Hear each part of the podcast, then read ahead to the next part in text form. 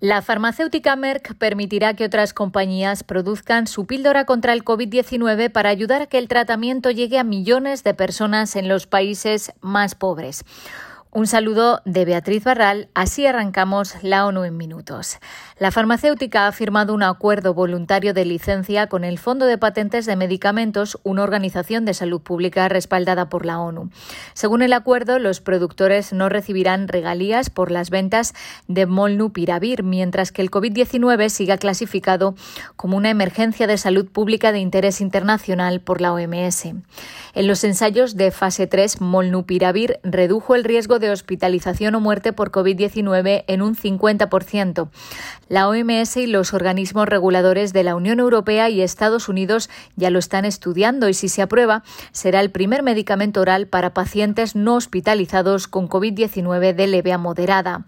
La OMS y UNITAID, las agencias sanitarias de la ONU, dieron la bienvenida al acuerdo y subrayaron que esta licencia se ha negociado desde una perspectiva de salud pública, ya que millones de personas necesitarán este tratamiento en países en desarrollo donde la vacunación es muy lenta y piden que haya más acuerdos de este tipo.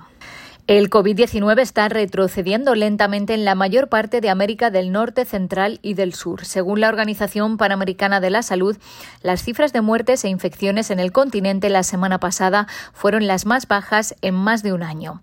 Se observa una tendencia a la baja en muchas de las grandes islas del Caribe, como en Cuba, donde desde hace meses se registra un importante brote de COVID-19. Sin embargo, en Paraguay se duplicaron los casos de coronavirus en la última semana y en Belice se produjo un fuerte aumento de las muertes.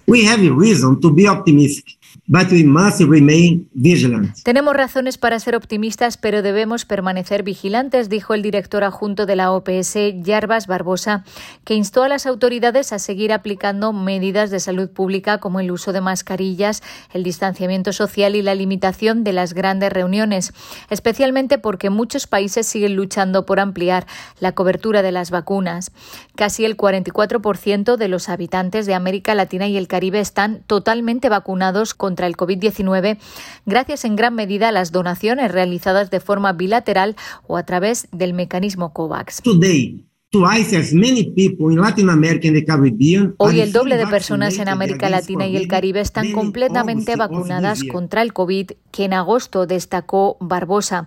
Sin embargo, en Guatemala, San Vicente y las Granadinas, Jamaica, Nicaragua y Haití, menos del 20% han recibido la pauta completa.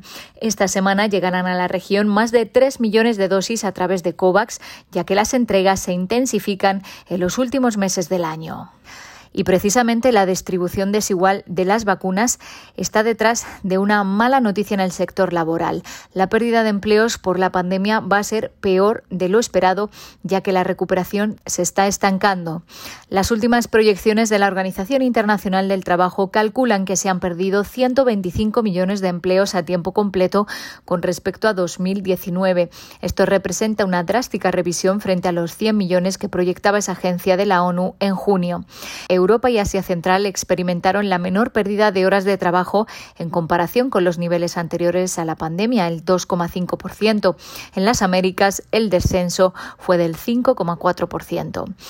Las diferencias se deben en gran parte al visible contraste en el despliegue de las vacunas y los paquetes de estímulo fiscal. Las estimaciones indican que por cada 14 personas vacunadas con la pauta completa, en el segundo trimestre de 2021 se añadió un puesto de trabajo a tiempo completo al mercado laboral mundial. Escuchen todos. Sé unas cuantas cosas sobre la extinción.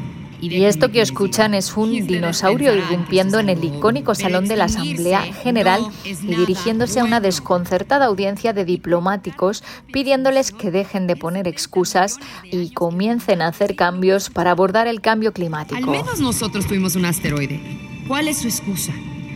Van hacia un desastre climático. Es la insólita imagen que ha escogido el Programa de las Naciones Unidas para el Desarrollo para su nueva campaña No elijas la extinción, que busca visibilizar cómo los subsidios a los combustibles fósiles están retrasando el progreso contra el cambio climático.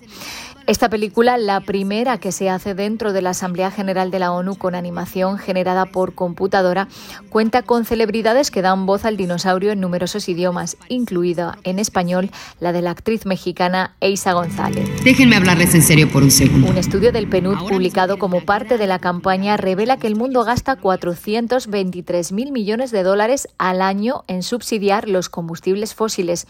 Esto podría cubrir el coste de las vacunas del COVID-19 para todas las personas en el mundo o financiar tres veces la cantidad anual necesaria para erradicar la pobreza extrema. No elijan la extinción.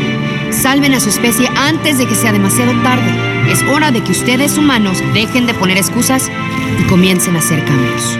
Así terminamos las noticias más destacadas de las Naciones Unidas.